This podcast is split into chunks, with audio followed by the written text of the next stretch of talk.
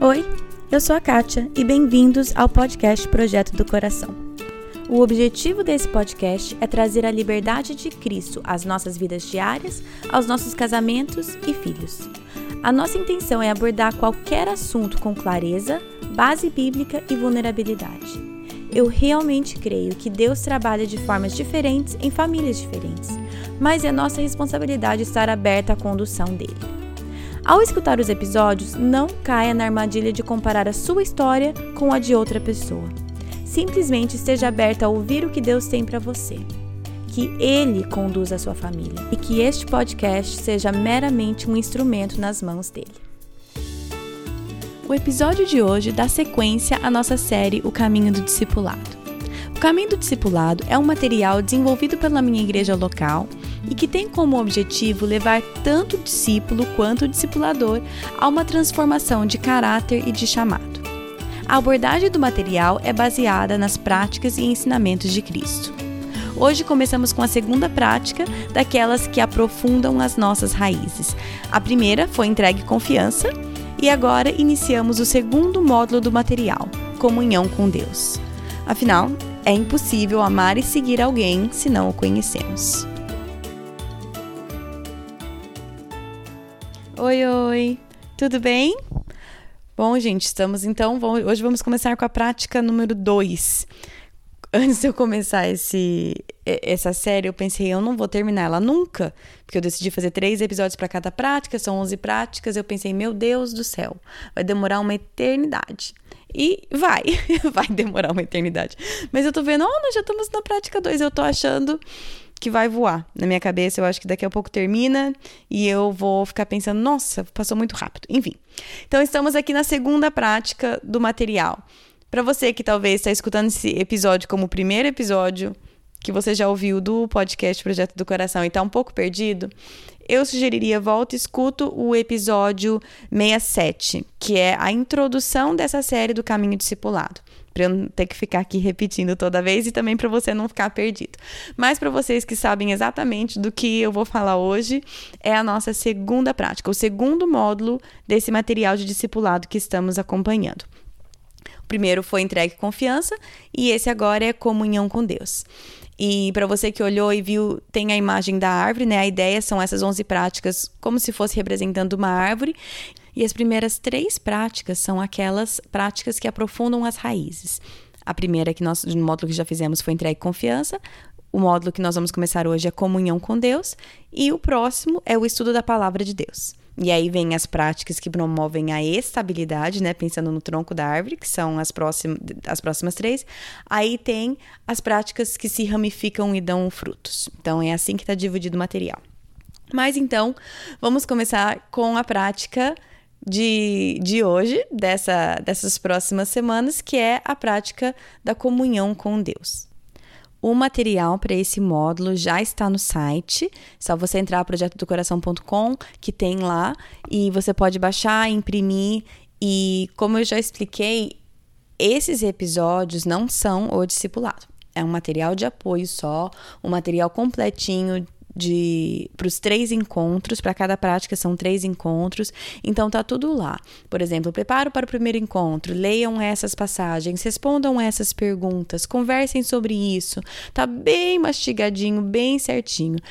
A ideia desses episódios é só um material de apoio, eu expor para vocês um pouco, até conversar um pouco de como foi para mim, como tem sido para mim, mas enfim, a ideia é esse aqui é só um material de apoio. O material mesmo tá no site lá para vocês. Baixa, imprime e o legal é cada pessoa fazendo o discipulado ter a sua própria cópia para poder fazer anotações, fazer perguntas, é, responder e tudo mais. Então vamos lá. É, a primeira coisa, uma das primeiras coisas que tem no, no material é uma definição dessa prática, né? O que, que é uma prática, a prática de comunhão com Deus. Então, eu vou ler aqui a definição, porque eu acho que dá um ponto de partida bem legal para a gente começar a conversar. Então, aqui está a maneira que o material descreve a prática de comunhão com Deus. O discípulo comum de Jesus Cristo pratica a comunhão com Deus. Como filho de Deus, o discípulo de Jesus anseia por estar na presença do seu Pai. Ele busca o coração de Deus e seus propósitos diariamente. Quer conhecê-lo, ouvi-lo falar, simplesmente estar com ele. Seu desejo e necessidade por uma intimidade com Deus o leva a alterar a sua vida. Ele cria o tempo e o ambiente que permita uma comunhão com Deus. O discípulo de Jesus Cristo sabe que sua força, sustento, sabedoria e segurança, sua própria vida, está arraigado no espaço sagrado da presença de Deus.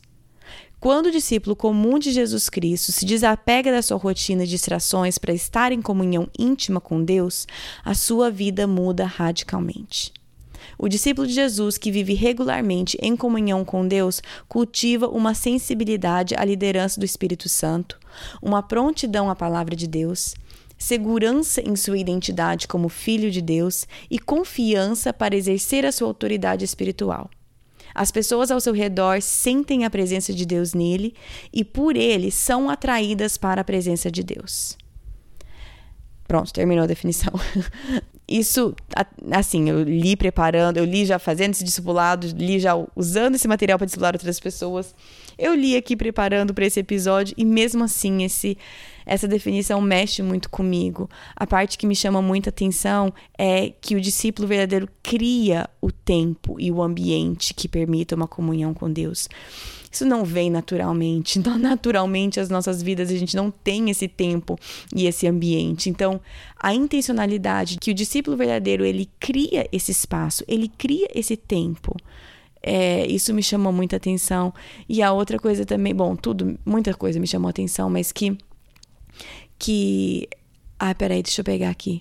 Falando assim que o discípulo comum, ele se desapega da sua rotina e distrações desapega. Isso quer dizer que a nossa rotina é muito importante, né? As, as, distrações em si são muito importantes. Então, só o fato de escolher desapegar, abrir mão, isso já demanda bastante da gente. E saber que a minha própria vida, que a minha força, meu sustento, sabedoria e segurança, tudo está dependente da presença de Deus e da minha comunhão com Deus.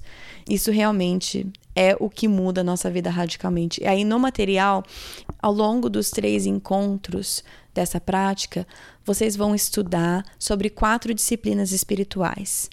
Elas são solidão e silêncio, orações incessantes, leitura bíblica devocional ou lectio divina, vamos falar mais sobre isso, e sabá, o dia do descanso antes de a gente entrar em cada uma, de, de, eu começar a falar com vocês um pouco sobre cada uma, eu só quero falar que muitas vezes disciplinas espirituais se tornam rituais é, legalistas.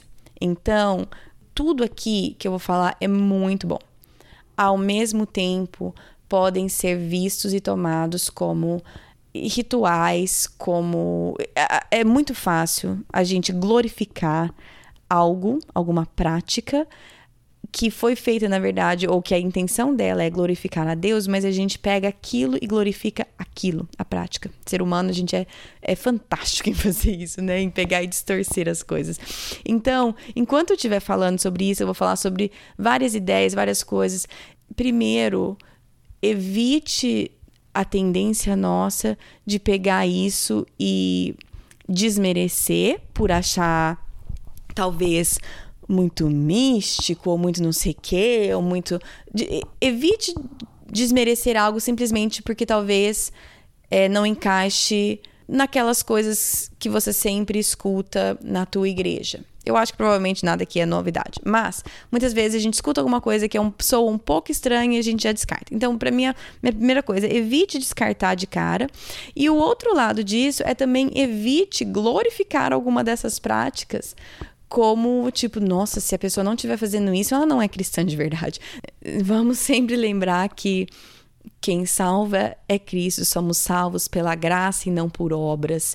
Não precisamos fazer nada, não fazemos nada para alcançar a nossa salvação, certo? Então, essas são coisas que nós buscamos, são opções, possibilidades de maneira que você pode buscar e praticar a comunhão com Deus, certo? Tendo dito isso, vamos começar então. Vou começar falando sobre cada uma delas. Vamos começar falando sobre silêncio, é, solidão e silêncio.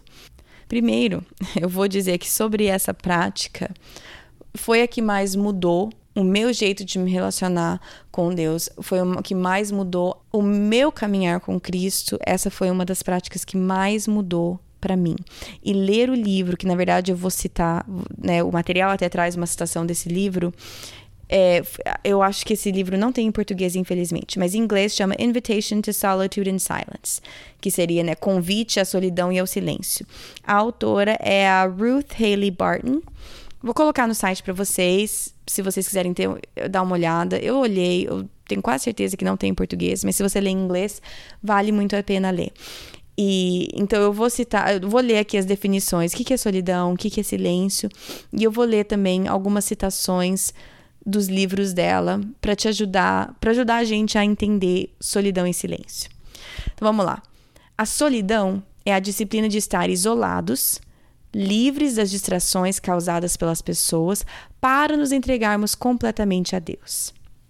Aí aqui no material também tá essa citação desse livro, do, né, do Convite à Solidão e ao Silêncio, da Ruth Haley Barton. A citação diz o seguinte: Na solidão, eu faço a frustrante descoberta que minha mente muitas vezes se agita, ao invés de se aquietar no descanso de Deus eu começo a perceber todas as maneiras com que minha mente me distrai exatamente daquilo que a minha alma anseia, a experiência do descanso, da união e da comunhão com Deus.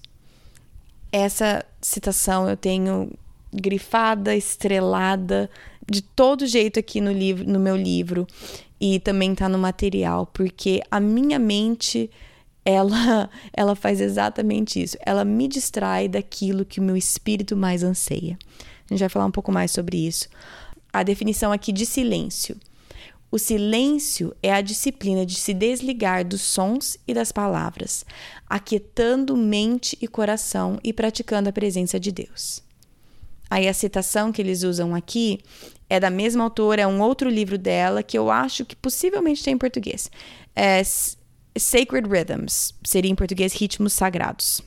Ela diz o seguinte: o silêncio aprofunda nossa experiência de solidão, porque no silêncio escolhemos nos desligar não apenas do estímulo constante da vida na companhia de outras pessoas, mas também do nosso próprio vício a barulhos, palavras e atividade. Alguém aqui é viciado em barulho, atividade, palavra? Eu eu tenho aprendido, através dessa prática de solidão e silêncio, a realmente curtir o silêncio, curtir a solidão e até ansiar e desejar isso. Porém, eu encho a minha vida de distrações. É, primeiro, né? Eu tenho três crianças pequenas, casa, tudo. Querendo ou não, a minha vida está cheia de distrações. Não distrações, né? Tem muito barulho na minha casa, muito barulho na minha vida, isso é normal. Porém, eu também encho de barulho e de distrações desnecessárias. E eu estou viciada nisso, nesse constante burburrinho assim por trás. Então, o buscar a solidão, buscar o silêncio tem feito uma diferença enorme na minha vida. Tá, eu tô falando aqui, né, em teoria, mas o que, que eu quero dizer com isso? Aí no livro eles até no livro dela, nesse livro dela é muito bom e ele vai te dando ideias de práticas e tudo mais. Mas a ideia aqui pra gente, que o material do discipulado também traz, é comece com cinco minutos por dia. Tente aquietar o teu coração, sentar, respirar fundo e simplesmente estar na presença de Deus. Isso quer dizer, não quer dizer, você não vai orar nesses momentos, você não vai se preocupar com a lista de afazeres, você não vai mentalmente fazer a tua lista de compra. Você vai simplesmente sentar. E gente, o, o que foi para mim e ainda é assustador de ver que eu sou incapaz, era, tô melhor, tô treinando, de sentar cinco minutos sem pensar em nada e simplesmente pedindo para Deus acalmar o meu coração. Foi uma coisa assim assustadora de eu ver o quanto, de, de eu ver essa minha incapacidade. E é um treino. Hoje eu, eu diria que eu começo o meu tempo antes de ler a Bíblia e tudo mais 10 minutos, tá? Cheguei longe, viu? Cheguei super longe, de 5 eu fui para 10. Mas é onde eu estou, não vou mentir. Então, em 10 minutos. E A ideia é simplesmente. Aí aqui, peraí, eu preciso citar uma outra coisa dela aqui, que tá no material também, que é desse livro Ritmos Sagrados dela, que é, é o seguinte: não posso transformar a mim mesma ou a qualquer outra coisa. O que posso fazer é criar condições nas quais a transformação espiritual possa acontecer, desenvolvendo e mantendo um ritmo de práticas espirituais que me mantenha aberta e disponível para Deus. É exatamente isso. Eu, eu acho que é exatamente por isso que é tão difícil para mim. Porque eu não sou capaz de transformar a mim mesma. Eu não sou capaz de transformar a qualquer outra coisa. A única coisa que eu posso fazer é criar as condições nas quais Deus pode transformar meu coração. Porque qualquer transformação vem dele, qualquer mudança na minha atitude, no meu coração, vem dele. Eu simplesmente posso criar as condições para que a transformação espiritual aconteça. E sabendo que Deus não depende de eu criar as situações também não. Tem vários exemplos na Bíblia quando Deus interrompe a vida da pessoa. Então, assim, ele não depende de mim, mas eu também não posso fazer nada sem ele. Então, o que eu quero fazer é intencionalmente criar espaço, criar tempo na minha vida para que Deus possa transformar meu coração. Essa é a ideia de silêncio e solidão. E para vocês, mães de criança pequena, eu sei que é difícil, eu sei que é muitas vezes impossível. Eu diria, faz uma coisa a curto prazo. Teste, teste isso. Faça uma semana. Para mim é acordando antes dos meus filhos. Talvez para você não seja, mas para mim eu já tentei de todas as outras formas. A única que funciona para mim é acordando antes dos meninos. Qualquer outra coisa não, para mim não funciona. Talvez para vocês funcione. Mas também tem uma coisa muito valiosa para mim de começar o dia dessa maneira, de começar o dia tendo um tempo em silêncio, depois tendo um tempo de leitura da Bíblia para poder começar o meu dia. Faz muita diferença. Eu já falei várias vezes, não é perfeitamente. Hoje mesmo eu acordei e fiquei fuçando o celular ao invés de fazer o que eu deveria fazer. E eu senti eu senti, né? Depois eu achei um tempinho, mas faz a diferença para mim. Então, sabendo que só porque eu tô aqui falando, não faço perfeitamente, muito pelo contrário, mas é uma prioridade e quando eu coloco como, como uma prioridade faz muita diferença para mim. Tá bom, pronto. Vamos para a próxima prática. Orações incessantes. Vou ler a definição aqui do material. Orações incessantes são orações curtas que pronunciamos frequentemente para reforçar em nós a presença constante de Deus. A ideia e a intenção dessa prática é treinar a nossa mente a constantemente voltar a Cristo. Essa é a ideia, não é substituir um tempo de oração dedicado de forma nenhuma. É simplesmente ter umas orações curtas que a gente pronuncia ao longo do dia para reforçar a presença de Deus, para nos ajudar a lembrar que Deus está sempre ali conosco. Algumas ideias são, por exemplo, Senhor, me dê forças. Senhor, que o Senhor seja a minha paz, né? Como o versículo de Miqueias 5:5. Que as palavras dos meus lábios, o do meu coração agradem a ti. Senhor, que o seu poder se aperfeiçoe nas minhas fraquezas. Ou Senhor, renove a minha mente. São coisas pequenas ou quando eu resolvo retomar essa prática, a ideia é escolher uma, baseado num versículo, alguma frase curta que eu possa lembrar de falar para mim mesma ao longo do dia. Simplesmente a ideia não tem nem nada de mágico nisso. A ideia é simplesmente ajudar a treinar a nossa mente a voltar a Cristo. Com essa ideia de orar sem cessar, gente, não sei se alguém de vocês consegue, eu não consigo. Então a ideia é simplesmente treinar para que a nossa mente seja treinada a voltar para Cristo. E aqui eu preciso falar, né? Eu imagino que vocês já tenham ouvido falar ou já tenham lido, é um livrinho de, deixa eu olhar aqui, eu tava olhando aqui, o meu livro tem 39 páginas. É um nadinha, mas é um clássico da literatura cristã, que é praticando, praticando a prática da presença de Deus ou praticando a presença de Deus. Não sei exatamente como que é em português. Mas são cartas do irmão Lawrence, ou irmão Lourenço, não sei exatamente como tá. O nome verdadeiro dele é Nicholas Herman, Nicholas Herman. E ele foi para um convento na França com 18 anos, 300 anos atrás. E ele foi cozinheiro e fabricante de sandálias, se eu não me engano. E ele, é o que está tá escrito aqui na introdução, é que ele descobriu uma maneira simples de viver alegremente e constantemente na presença de Deus. Então, nessa coletânea de cartas dele, tem muita sabedoria. A leitura é rápida, porque é 39 páginas só, mas eu não sugiro que leia-se rapidamente. Ela é densa. É muita, muita sabedoria, muita coisa interessante para se pensar e para se refletir. Eu vou ler só umas duas frases aqui. A primeira é: Devemos reafirmar a nossa vida na realidade da presença de Deus, conversando continuamente com Ele. Seria vergonhoso deixar de falar com Ele para falar e pensar em insignificâncias e em bobagens. Essa eu achei bem, é, bom, né? Um tapa na minha cara, mas a, a nossa realidade tem que ser continuamente vivendo na presença de Deus. Ou é, essa deveria ser a nossa busca. Porque é vergonhoso deixar de pensar e conversar com Deus para falar e pensar bobagem e insignificância. E, gente, se eu fosse pensar na minha vida e nos meus pensamentos, a porcentagem de tempo que eu dedico para pensar e conversar com Deus e estar intencionalmente na presença de Deus é vergonhosamente limitada comparada com a porcentagem do tempo que eu gasto pensando em tantas bobagens e insignificâncias.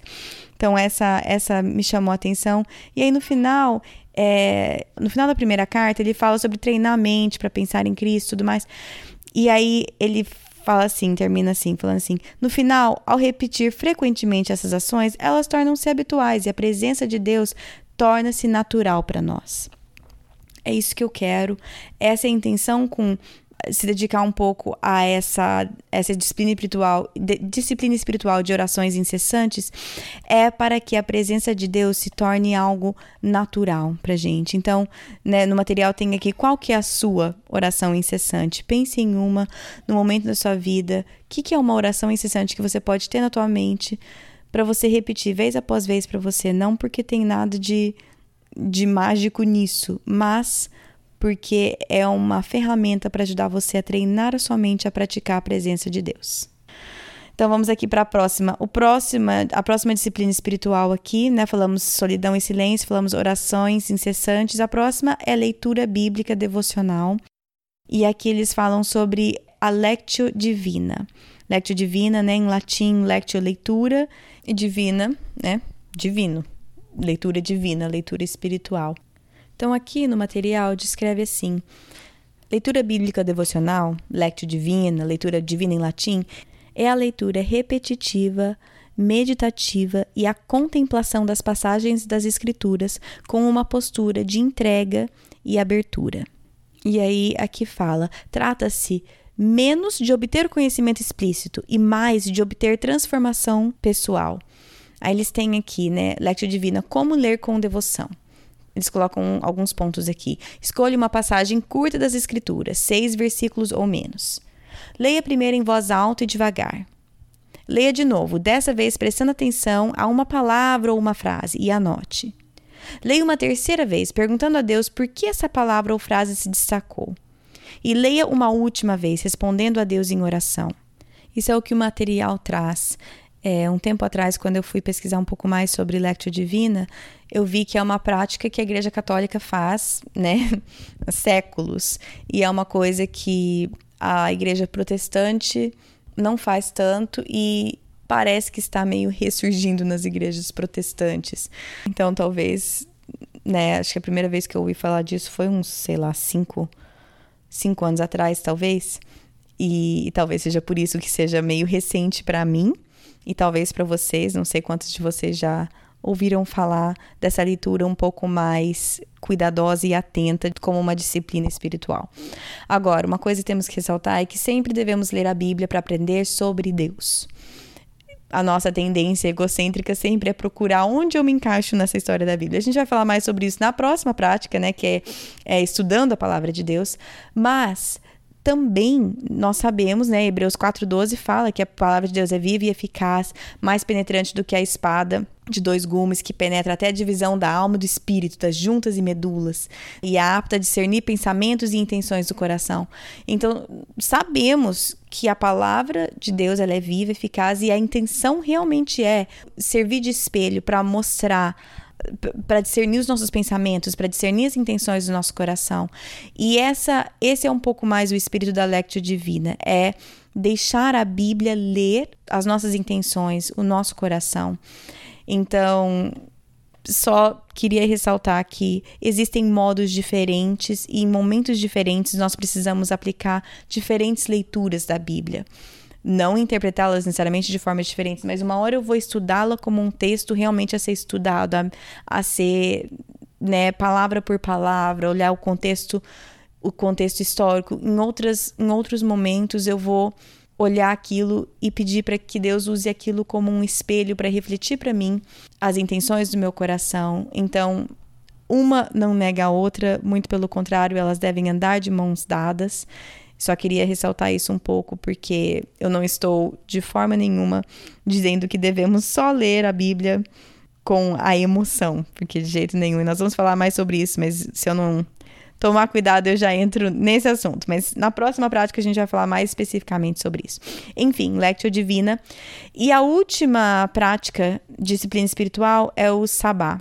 Acho que é assim que fala em português, né? O Sabá, o Sabbath, tipo de guardar o dia do Senhor. Vou ler aqui no material. Ele fala assim: o sabá é um período específico de descanso dos trabalhos da vida com o propósito de renovação e comunhão com Deus e com o próximo. Aí ele tem umas perguntas aqui. Avalie o ritmo da sua vida. Como o seu ritmo atual pode estar afetando a sua alma e as pessoas ao seu redor? Para você, o que seria um verdadeiro descanso? Quando você deixa o trabalho ou outros afazeres de lado para descansar ou refletir sobre Deus? Essas pelo menos me pegam. Quando fala assim, avalie o ritmo da tua vida. Como que o ritmo atual pode estar afetando a minha alma e as pessoas ao meu redor? Ui, essa doeu. Com certeza está afetando a minha alma, e se está afetando a minha alma, está afetando as pessoas ao meu redor. Eu quero ler aqui mais uma citação daquele livro, O Convite à Solidão e Solitude. E solidão e soli, solidão e silêncio. Ai, traduzindo na minha cabeça. Aqui, ó. Ela fala, é o capítulo que fala perigosamente cansado. Então, vou ler um trechinho aqui e mais uma vez é uma tradução minha, tá? Estar perigosamente cansado é uma condição atmosférica da alma que é volátil e apresenta o risco de grande destruição. É um cansaço interno crônico, acumulado de meses e meses, e nem sempre se manifesta em exaustão física. Na verdade, pode até ser mascarado por atividade em excesso ou em vício ao trabalho. Quando estamos perigosamente cansados, nos sentimos fora do controle, compelidos à atividade constante por impulsos internos que nem reconhecemos. É aquela inabilidade de relaxar tomando um café. É o checar de e-mails incessante. É a inabilidade de parar de limpar ou arrumar as coisas em casa para passear ou simplesmente estar disponível para aqueles que amamos. Ai, ai, ai. Alguém aqui está perigosamente cansado? eu, não necessariamente no momento, mas identifico vários momentos que eu estou perigosamente cansada. E muitas vezes não é expressado em exaustão física, muito pelo contrário, é como ela escreveu aqui, é em atividade em excesso. Aí não tem como eu não citar Mateus 11, 28, que é: Venham a mim todos que estão cansados e sobrecarregados, e eu lhes darei descanso. Nós, Deus, o desejo de Deus não é que a gente viva perigosamente cansado. Ele nos deu o exemplo na história da criação, ele nos deu o exemplo, está nos Dez Mandamentos, de todas as coisas que ele, que ele poderia ter colocado nos Dez Mandamentos. É, guarde o dia do Senhor é um dos mandamentos, ou seja, é uma coisa extremamente importante para Deus, que Ele quer que a gente entenda. Agora, obviamente, né, no Novo Testamento nós vemos Jesus curando e não, entre aspas, guardando o sábado da maneira que os fariseus achavam necessários, né? Então, não estou dizendo, como eu falei no começo, não vamos fazer disso dessas práticas uma religiosidade legalista, não são essas práticas que trazem salvação, mas poxa, não tem como negar que ao longo da Bíblia Deus traz a importância do descanso, do trabalho e do descanso. E aí eu preciso, acho que eu estou citando livro atrás de livro, né? Eu preciso citar o livro do Timothy Keller, que é Como Integrar Fé e Trabalho. Esse eu não li, tá, gente? Eu, eu li um, um artigo dele no site da igreja dele, que é citando algumas frases desse livro. Então, eu não li esse livro dele, mas eu estava lendo e eu peguei algumas dessas frases que eu sei que foram retiradas do livro dele, do artigo dele. Então, eu vou ler aqui para vocês. E é também tradução livre minha, tá? Então, se você tem esse livro, com certeza está escrito melhor. Mas ele fala assim: existe um relacionamento simbiótico entre trabalho e descanso. Claro que sabemos disso até certo ponto. Nos retiramos do trabalho para descansarmos nossos corpos e nossas mentes. Descansar ou praticar o sabá é também a maneira que colocamos em perspectiva o nosso trabalho e o colocamos no seu devido lugar. Vou pausar aqui. Essa frase eu achei muito importante porque é isso, a pausa, esse descanso é uma maneira de colocar em perspectiva, colocar o trabalho no seu devido lugar. É uma maneira que eu creio que Deus colocou pra gente para colocar em xeque os nossos ídolos do coração. A cada sete dias, um é para o descanso, para você refletir e colocar as coisas no seu devido lugar. Outra frase desse livro. Alguém que não consegue obedecer o mandamento de Deus de preservar o sabá é um escravo, mesmo que seja dele mesmo. O sabá é uma declaração da nossa liberdade. Significa que você não é um escravo, nem as expectativas da sua cultura, nem as esperanças da sua família, nem as suas demandas acadêmicas, nem mesmo as, sua, as suas próprias inseguranças. É importante que você aprenda a dizer essa verdade a você mesmo com uma nota de triunfo. Senão, você se sentirá culpado por tirar um tempo de folga ou não conseguirá realmente se desligar. Essa hora que eu li essa, eu falei, eu preciso ler esse livro. Não sei se eu vou ler, porque tem vários outros na frente. Mas eu achei muito interessante como preservar o de descanso é uma maneira da gente declarar a nossa liberdade, que nós não somos escravos. Você, não somos escravos da nossa cultura, nem às expectativas dos outros, e muito menos às nossas inseguranças. Eu achei isso fantástico. Por quê? Por que, que eu não consigo descansar? Muitas vezes eu sou movida a essas coisas, ao que a cultura me diz, que é quem descansa pelo, né, pelo jeito, com quem com mais, com mais ocupado você é, mais importante você é. A cultura me diz isso, as talvez as expectativas da minha família, mas geralmente são as nossas próprias inseguranças. O que, que vão pensar de mim se me ver à toa?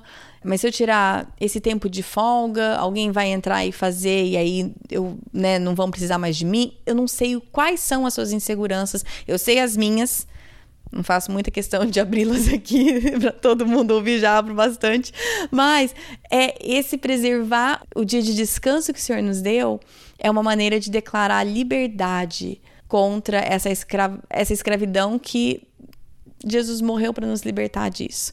Não devemos ser escravos. Eu achei muito legal. E aí, esse último trecho que eu quero ler também desse livro dele é: também temos que pensar no sabá como um ato de confiança. Deus designou o sabá para nos lembrar que Ele está trabalhando. Praticar o sabá é uma maneira disciplinada e fiel de lembrar que não é você que mantém o mundo funcionando. Essa também, né? Eu achei muito interessante, porque não sou eu que mantenho o mundo funcionando, gente. Olha que novidade. E, e é uma maneira que eu posso aprender a confiar e descansar no Senhor é adotando essa disciplina espiritual de preservando o dia de descanso como uma maneira de entrega e confiança, né? Fazendo aí a ponte com a primeira prática, com o primeiro módulo. Então, essas são as práticas, as disciplinas espirituais abordados nesse módulo de comunhão com Deus: solidão e silêncio, orações incessantes, a Lectio Divina e o Sabá, ou o dia do descanso do Senhor. O material termina aqui, o módulo encerra com uma revisão, com perguntas de reflexão no que você aprendeu, é, como você, quais são algumas disciplinas espirituais que você gostaria de integrar na sua vida, esse tipo de coisa. E aí no final tem um lembrete que eu acho importante que fala assim, lembrando, algumas disciplinas espirituais serão mais naturais para você, enquanto outras podem exigir uma prática intencional. Com o tempo, você encontrará um ritmo adequado ao seu momento na vida e às suas necessidades espirituais. Então lembre, nem esse episódio, nem o material é uma lista de o que precisa ser feito para ser um bom cristão, de forma nenhuma.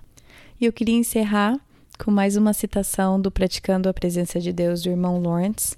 Se você tem o livro, tá no final da sétima carta dele.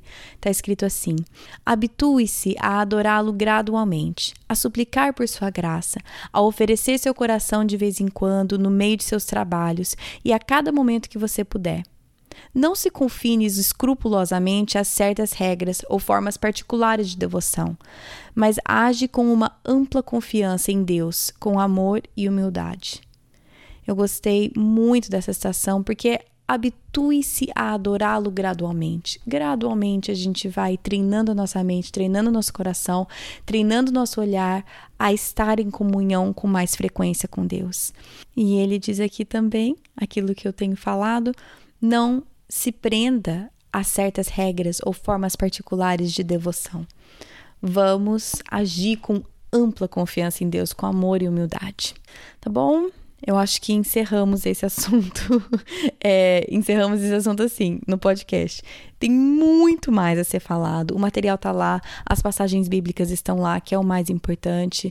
Então, use esse material no seu relacionamento de discipulado ou até para o seu próprio estudo. Tá tudo lá. Aqui eu só dei uma, uma pincelada, tá bom? Semana que vem, o episódio é uma entrevista minha com a Carol Merck. Ela é mãe de seis, avó de 15, se eu não me engano.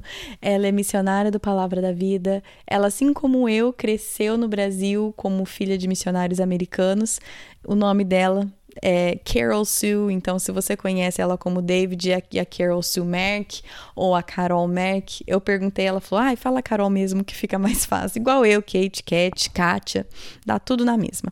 Mas enfim, a minha entrevista com ela foi um tempo muito bom para mim, muito bom mesmo, conversar com ela, aprender com ela. E essas coisas que eu sempre falo de busque uma mulher mais velha, busque uma mentora, gente, sempre busque alguém do seu convívio próximo que possa ter esse contato olho no olho com você. Mas escute o episódio da semana que vem, porque é um, um privilégio, pelo menos para mim e para vocês também, eu creio que será, escutar de uma mulher tão sábia que fala com tanta é, clareza, vulnerabilidade, base bíblica, né? Como eu sempre falo.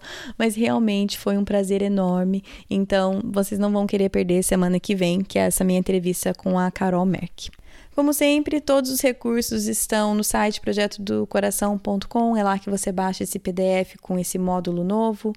Também você pode seguir nas redes sociais, no Facebook, é Projeto do Coração, tem um grupo também no Facebook. No Instagram é PDC Podcast.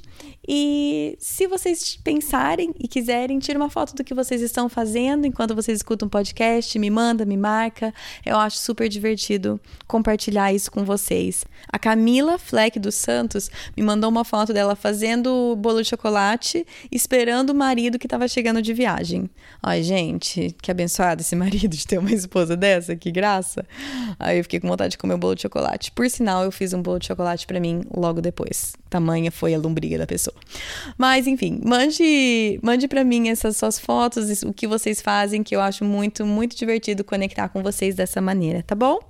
Bom final de semana para vocês e até semana que vem. Na Bíblia, em Miqueias 5:5, está escrito que ele será a sua paz. Se eu acredito na Bíblia, eu acredito que apesar das minhas circunstâncias, ele será a minha paz. Meus filhos estão tocando terror dentro de casa? Ele será a minha paz. Estou me sentindo culpada por não passar mais tempo com os meus filhos? Ele será a minha paz. Estou cansada de ter as mesmas brigas de sempre com meu marido? Ele será a minha paz. Gritei e perdi a paciência de novo? Ele será a minha paz. Vamos tentar lembrar disso e, com a ajuda de Deus, escolher a viver nessa paz todos os dias.